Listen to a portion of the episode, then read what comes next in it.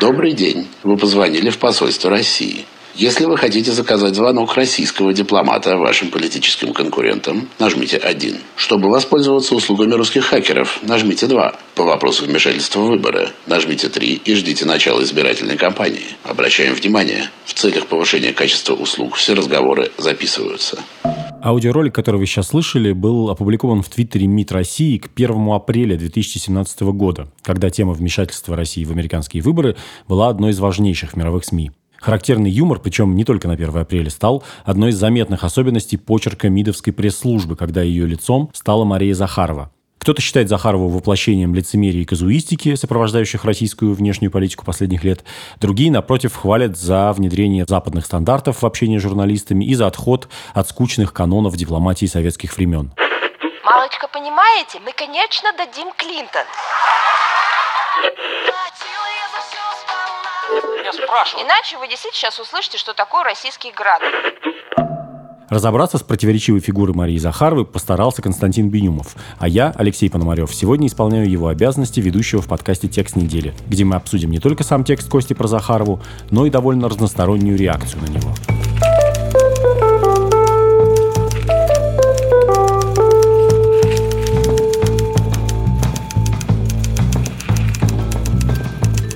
Кость, привет. Твой материал начинается с эпизода с финским журналистом, который задал Захаровой вопрос про положение геев в Чечне, в ответ на что она предложила ему самому незамедлительно отправиться в Чечню и проверить. И при этом еще обратилась лично к Рамзану Кадырову. Вопрос о ситуации геев в Чечне. Ваша любимая тема. Э, Моя любимая тема? Ну, Нет, это ваша любимая тема. наша любимая тема. Вот вы Да, так правильно. всем и говорите, Каждый что это знает? ваша любимая тема. Да. Уважаемый господин Кадыров, у нас сегодня на брифинге присутствует представитель финского телевидения Экка Миккенен, которого очень интересует тема наличия в Чечне геев или их отсутствия. Вопрос, конечно, не по адресу. Это не вопрос к официальному представителю Министерства иностранных дел.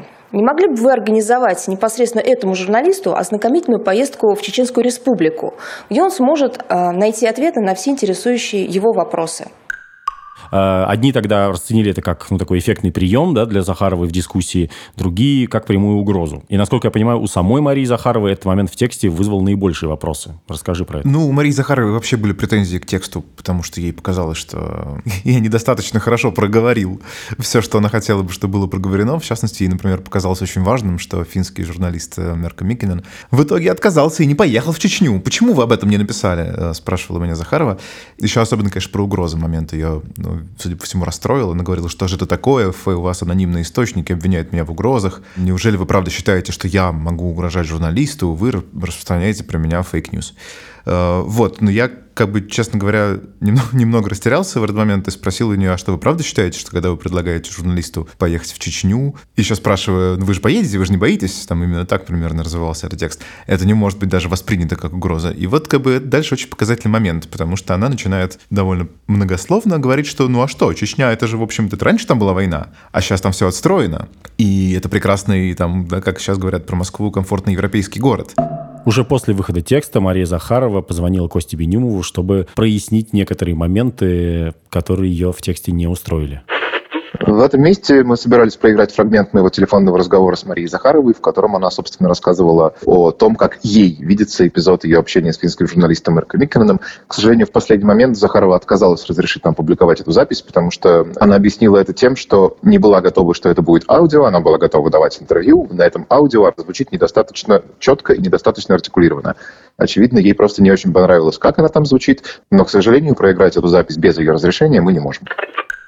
И так может продолжаться довольно долго, и э, Захарову очень довольно трудно сбить с панталыку, и даже вопрос о том, что ничего, что там похищают людей, и, там трудно работать журналистом, правозащитником, вы знаете обо всем об этом, она как бы умеет э, от ответа на этот вопрос уклониться. Поэтому по ее версии, в том, что она сказала Эрке Микконену, нет ничего предосудительного, ничего, что может быть трактовано как угроза, а есть исключительно искреннее желание помочь журналисту иностранному, который хочет спросить, э, который хочет, так, так хочет узнать о проблеме, и она готова сделать для него все, в частности, отправить его в Чечню. А виноват, по ее мнению, собственно, сам журналист, который, во-первых, не должен был спрашивать про геев, во-вторых, спрашивать, если должен был, то не ее, а Рамзана Кадырова, в-третьих, когда ему уже предложили ехать, так ехать уже, наконец. Вот как бы вот так. Ну, Судите сами. Я так понял, что сам журналист признал, что Захарова переиграла его в этой такой небольшой, как не знаю, не перепалки, да, но вот в этом фрагменте дискуссии. И он был поставлен в крайне неловкое положение и понял, что как бы действительно... Ну да, да, мы с ним даже для этого текста говорили, и он вспоминал, что он, он максимально неприятно и неловко себя чувствовал, что она его отчитывала как бы, прилюдно, никакого приятного ощущения у него, разумеется, от этого разговора не осталось. Э, и, но он говорит, что ну, у нее такая работа, у нее работа не делать людям приятно, а выкручивать все так, как э, выгодно российским властям. С чем она, в общем-то, и справилась. Ну вот ты говоришь, что Захаровой самой текст не по всем пунктам понравился, при этом... Ну, это не было моей задачей, да? это правда, но в Фейсбуке некоторые читатели «Медузы», и не только «Медуза», а просто э, э, люди, пишущие посты в Фейсбуке, считают, что э, как раз Захаровой это должно было понравиться, потому что текст достаточно комплиментарный. Например, вот Валерий Аджиев... То есть мы сразу переходим к критике, да? Да, но я сразу хочу все реакции разобрать для начала.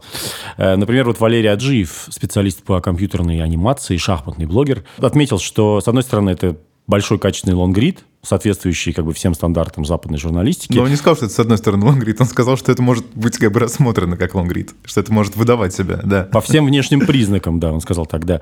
А, а с другой стороны, и, и, я зачитаю просто, в результате материал, состоящий из огромного количества маленьких правд, которые не оспоришь, является собой одну большую ложь имея в виду, видимо, да, что это комплементарный материал, а вот неком публичном лице, которое представляет собой как раз то, что, о чем я сказал в начале, то есть да, является олицетворением казуистики и каких-то вот таких э, штук, связанных с внешней политикой России. Ну, здесь трудно что-то возразить э, по существу, потому что ну, ты же не будешь доказывать, что в этом тексте есть что-то, чего твой критик в нем не увидел. Если не увидел, ну, значит, это прописано действительно недостаточно э, четко, может быть. Но мне совершенно не кажется, что этот текст комплементарный. Ну, в смысле, я довольно внимательно следил за тем, чтобы, скажем так, эмоционально окрашенные характеристики в ту или в другую сторону исходили не от меня как автора, а от людей, которые с Захаровой знакомы или работают, и там есть действительно отзывы очень комплементарные.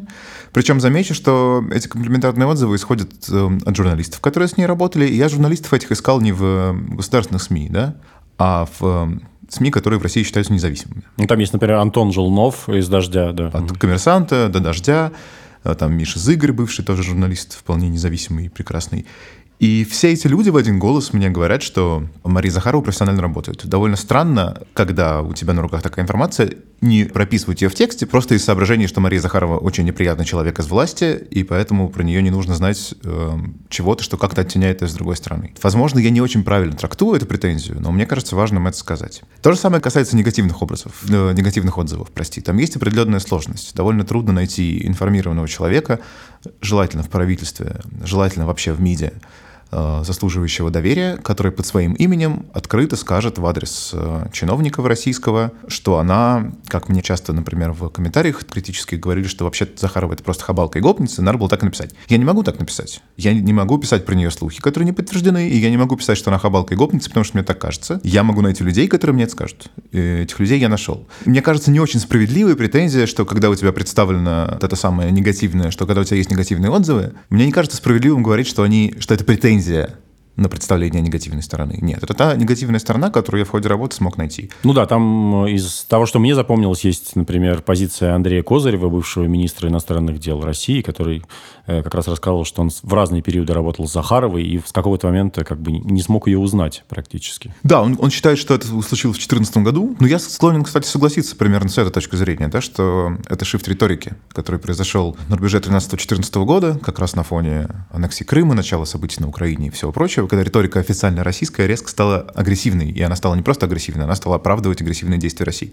Потому что нужно же понимать, что Мария Захарова, она человек, конечно, заметный и известный, но Мария Захарова не первое лицо политики. Мария Захарова пресс-секретарь ведомства она не принимает никаких решений. Ее задача в том, чтобы интерпретировать уже принятые решения так, как это выгодно э, властям. Ну, так, как это выгодно, и так, как власти считают правильно, наверное. Так тоже можно сказать. Да, действительно, в 2014 году то, что говорили российские власти, начало резко меняться. И действительно, то, что стали говорить вслед за властями российские дипломаты, будь то постоянный представитель России в ООН Виталий Чуркин, которого все называют заслуженным, исключительно уважаемым дипломатом, Когда его не стало некоторое время назад, его американские коллеги писали очень трогательные колонки в СМИ о том, какой это был прекрасный дипломат. Ну, с ним произошло ровно то же самое. Он буквально в один день э, начал как бы вот после такой миролюбивой риторики времен перезагрузки, он начал транслировать, да, наоборот, обратную, диаметрально противоположную агрессивную риторику времен э, Крыма, санкций, международной изоляции России и так далее. Это то, как работает это ведомство. Я так понимаю, что для Марии Захаровой дипломатия – это такое некое продолжение семейной традиции, потому что ее отец Владимир Захаров тоже дипломат, и как раз его тоже да, называли человеком системы. Э, и он работал в Китае, в советском представительстве в Китае. Э, удалось ли тебе... Ну, то есть я так понимаю, что в тексте нет прямой речи родителей Марии Захаровой, то есть, видимо, тебе не удалось с ними пообщаться. Пытался ли ты с ними поговорить? Э, потому что там, ну, есть интересные моменты. Например, с одной стороны, она сама говорит, что иллюзий по поводу советского строя у них не было, то есть у них было некое либеральное мышление, в них тоже было заложено, они сопереживали Горбачеву там и так далее. И сейчас она и зачастую спорит с отцом, так было отмечено в, тоже в каком-то из моментов, и что это, для нее вот эти беседы с отцом это такие самые серьезные дискуссии с точки зрения споров о политике, там, истории и так далее. Нет, мне, к сожалению, с семьей Захаровой поговорить не удалось. Вообще она очень оберегает ее ее частную жизнь.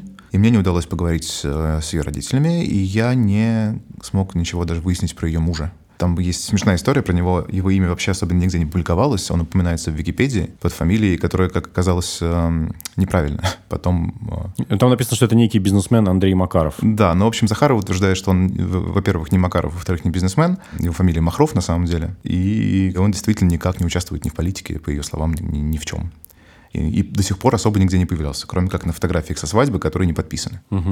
Ну вот продолжая тему родителей, Захарова ведь, я так понимаю, с детства, поскольку она некоторое время провела в Китае, она с детства интересовалась Китаем, учила китайский язык, потом поступила в МГИМО и закончила его с отличием, и собиралась оттуда сразу пойти работать в первый департамент Азии э, Министерства иностранных дел на какую-нибудь дипломатическую должность. Но выяснилось, что женщине туда попасть практически невозможно. В этом случае дело было не в женщинах, дело было в том, что она действительно, ну, она жила в детстве в Китае, знала китайский и поступила поэтому, как она утверждает, без особого блата и без особых проблем э, на МГИМО. Ну, хотя там можно, да, можно предполагать, что все-таки она ребенок дипломата, и там этот мир устроен довольно специфическим образом, там от связи очень много зависит.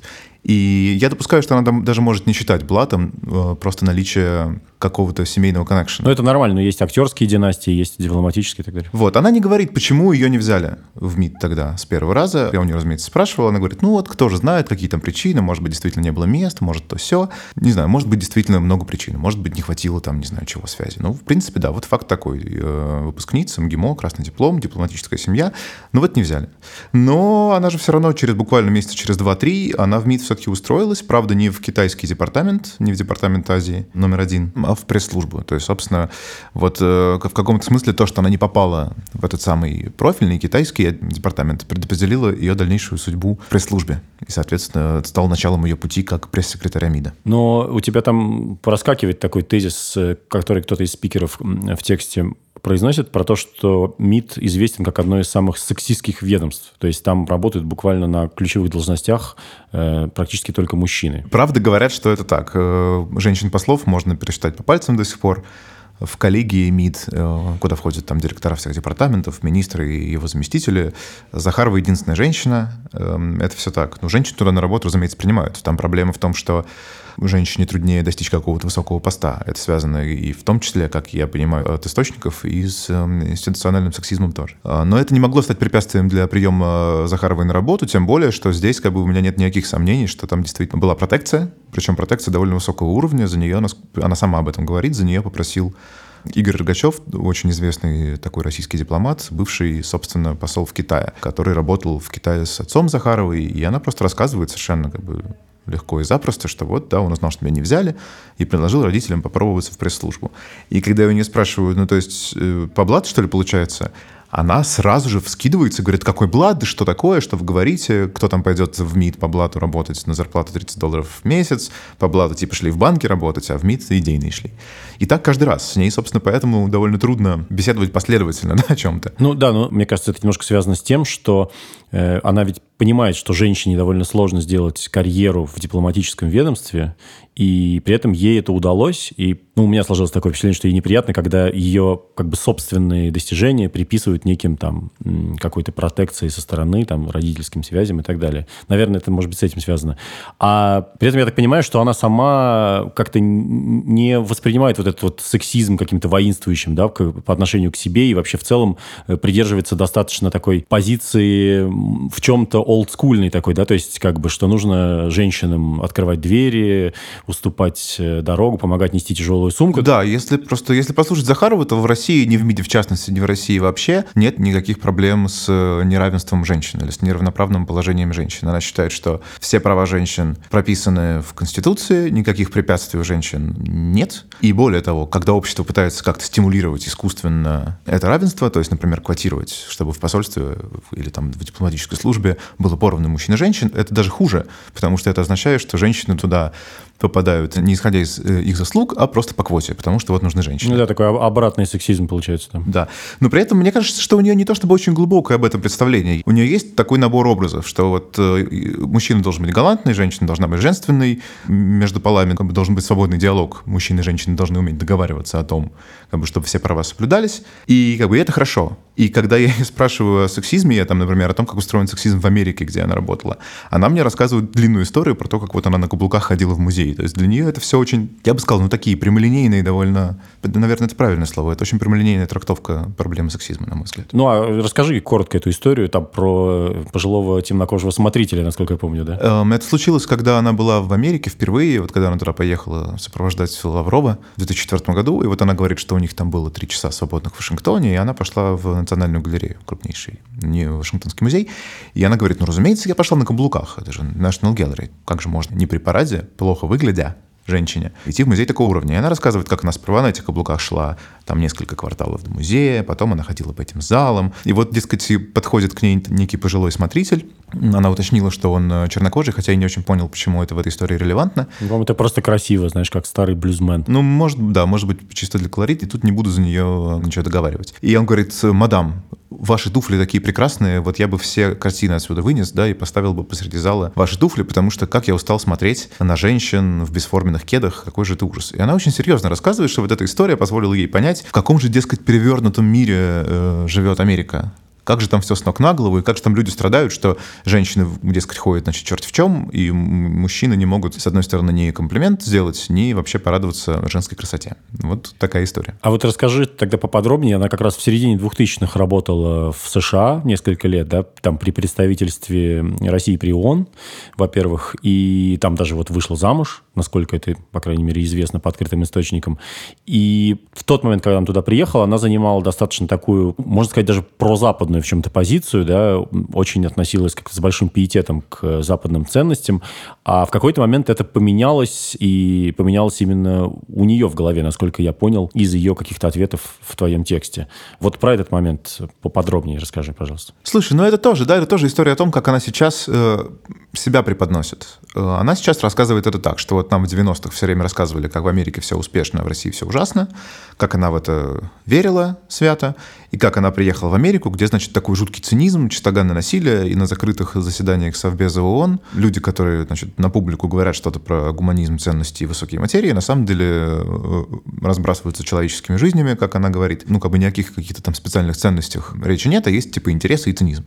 И вот она эм, рассказывает мне, как к этому цинизму она оказалась не готова, и как вот эти розовые очки с нее там спадали. Ей тоже, кстати, она мне потом заявляла, что вот это место я неправильно про нее понял, но я так и не смог найти людей, которые мне подтвердили бы, что она вот тогда, живя в Нью-Йорке, это было с 2005 по 2008 год, уже тогда как бы меняла вот это свое прозападное настроение на антизападное. У меня сложилось ощущение, что нет, что она там занималась совершенно другими вещами, она довольно деятельно там работала, опять же, все отзывы о ее работе, там, которые я смог получить, они вполне характеризуют ее как, в общем, большого профессионала. И она была занята скорее тем, чтобы понять, как устроен механизм, как, как на Западе работают журналисты, как на Западе работают пресс-службы.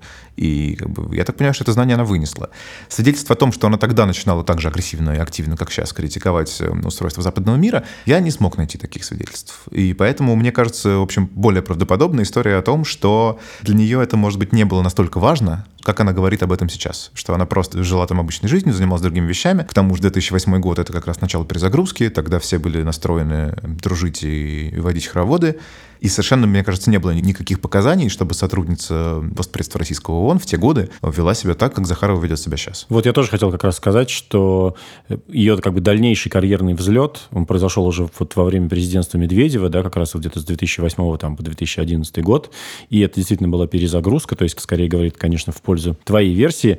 Э, правильно ли я понимаю, что Наталья Тимакова неким образом замешана дальше в судьбе Захаровой? Да, это, как я выяснил, это довольно важный человек, который, собственно, очень большую роль э, сыграл в ее карьере, потому что когда в 2008 у Захаровой кончалась ее командировка в Америку, ей пришло время либо оставаться там, либо возвращаться в Россию, она рассказывает, что она вот не хотела оставаться, не хотела командировку продлевать, хотела ехать и, дескать, нести на родину те знания, которые она там почерпнула. И по ее словам, и по словам других людей, с которыми я беседовал, в МИДе не очень были готовы э, понять, почему вот эта барышня почему-то вдруг должна там, да, какую-то активную роль играть в изменении того, как МИД себя ведет в каких-то коммуникационных вещах, там, как он общается с людьми и так далее. Тут действительно появляется Наталья Тимакова, которая на тот момент была пресс-секретарем э, Дмитрия Медведева, который был как раз президентом. И она говорит, что она познакомилась, собственно, с Захаровой в Нью-Йорке, и та тоже на нее опять. Вот все говорят про ее высочайший профессионализм. Это просто какой-то рефрен. И что, дескать, вот э, она, ей очень понравилось, как Захарова умеет там работать с журналистами из прессы и так далее. И она решила, что да, в те годы как бы, в правительстве была такая, да, диджитал-революция. Медведев подчеркивал свою открытость, свою готовность общаться с журналистами, там, свою готовность, там, не знаю, появляться в Твиттере и ходить с iPad и читать новости в интернет-изданиях. Тимаковой показалось, что Захарова сможет такое же обновление устроить в МИДе. И Тимакова говорит, что да, что она просто очень даже поспособствовала прямо тому, что э, Захарову начали в МИДе продвигать. Ну, она говорит, что она просто беседовала с Лавровым о Захаровой, и причем в присутствии Медведева. Она полагает, что вот именно вот этот факт, что в присутствии президента эти разговоры велись, э, убедили Лаврова, что можно попробовать доверить Марии Захаровой вот эту вот работу по конструированию публичного образа МИДа, собственно, которую она и сконструировала. И в результате уже там в 2011 году, по-моему, появились в Твиттере так называемые мидовские тролли. Да, прости, вот тут как раз нужно сказать, что я полагаю, и мои источники говорят, что если бы не было вмешательства Тимаковой, вот тут как раз сексизм мог бы сыграть против Захаровой. Причем это не было покровительство. Тимакова говорит, что Захарова никогда не просила ее об участии в карьере. И та просто решила ее поддержать как толковую женщину.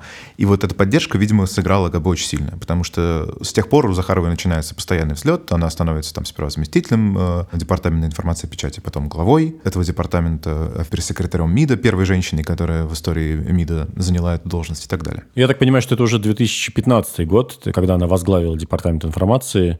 И это уже, то есть, получается, после ухода Медведева и уже после Крыма, то есть вообще немножко в другом мире. Какие изменения она принесла своим приходом? в МИД, что стало явно заметно. По сравнению, же, если не ошибаюсь, Лукашевич был ее предшественником на, на посту. Да, ее предшественником был Лукашевич, и она, более того, она долгое время работала с ним, то есть она организовывала его брифинги, и уже тогда она занималась э, какими-то там, не знаю, соцсетями, сайтом и тем языком, которым МИД общается с людьми. Где-то года 2013, то есть за два года до ее назначения главой э, ДИПа, уже появляются например, аккаунт МИДа в Твиттере, который на 1 апреля 2013 года называется «Мидовскими троллями». Это такая была довольно заметная история. Они там, ведущие этого твиттера, довольно резко там иногда начинали переписываться с пользователями. И вот Захарова, она гордится этой находкой. Она считает, что вот э, через твиттер МИДа может общаться с пользователями на том языке, который им ближе. Вот если написали там в стихах, например, там, не знаю, условно, то она и ответит в стихах. Написали, не знаю, высоким дипломатическим стилем, этот твиттер может ответить так же. Ну вот она считает, что это попытка говорить с обществом напрямую, во-первых, и на том языке, который ему понять. Ну, тогда это было модно,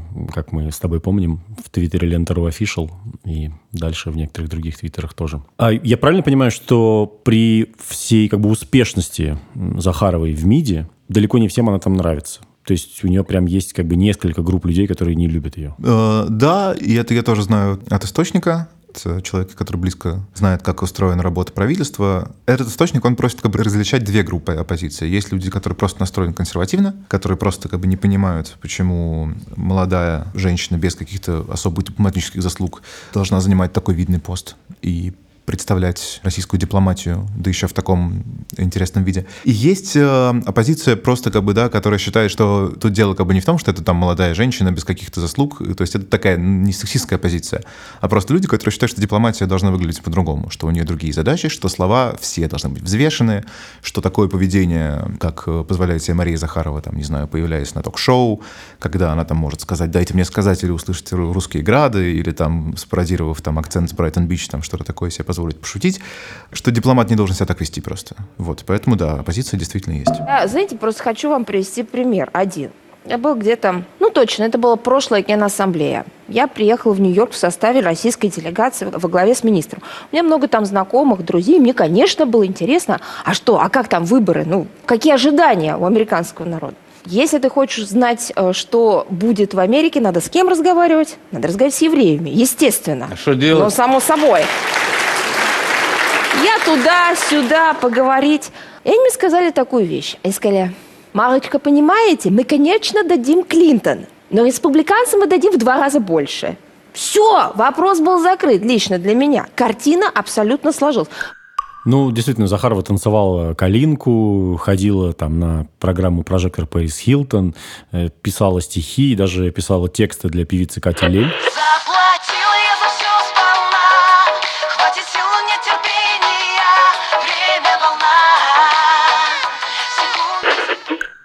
Какое впечатление на тебя она произвела в жизни? Насколько тебе кажется, вот ее этот образ, он искренний, продуманный? Слушай, ну я, мне трудно утверждать, что я там за две встречи, пускай и довольно длинные, опять же, и да, мне кажется, важно это сказать, она очень охотно идет на контакт. Я не могу сказать, что мне нравится манера общения, в которой она там публично, по крайней мере, беседует с журналистами на брифингах или там с людьми в ток-шоу.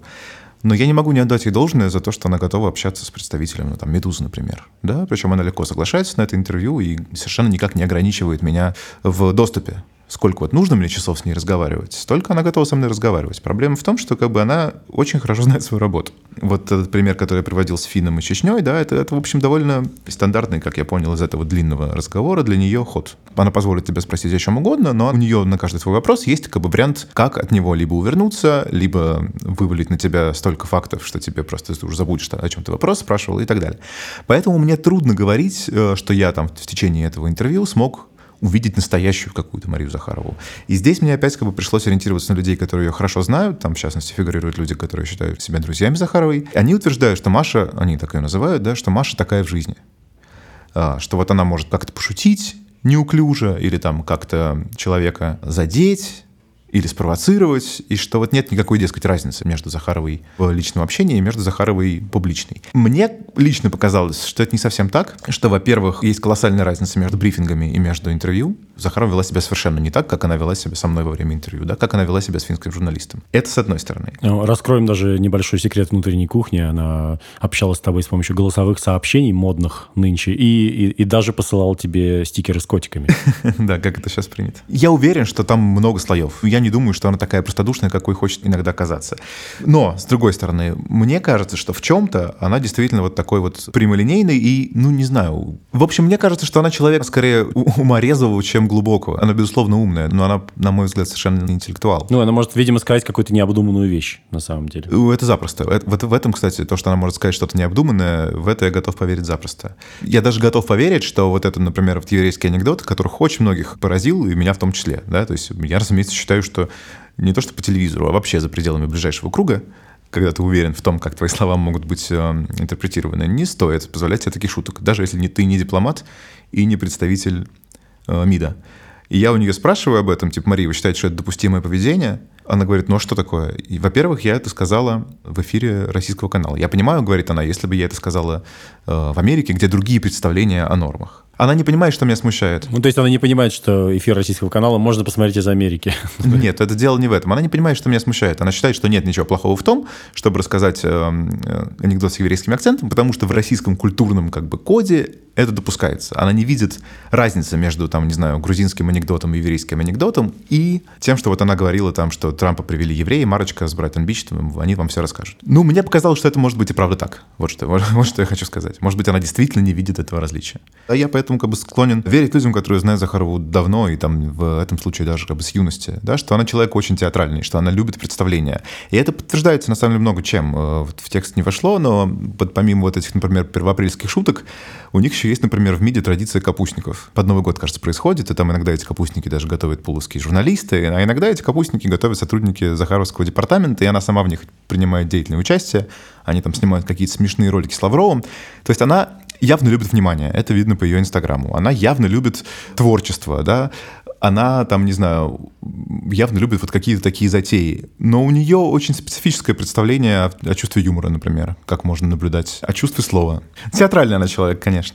Алексей Пономарев, Константин Бенюмов. Это был подкаст «Текст недели». Слушайте нас через неделю и слушайте другие подкасты «Медузы». Подписывайтесь, не забывайте ставить нам оценки и оставлять комментарии. Это помогает другим слушателям найти наши подкасты Пока.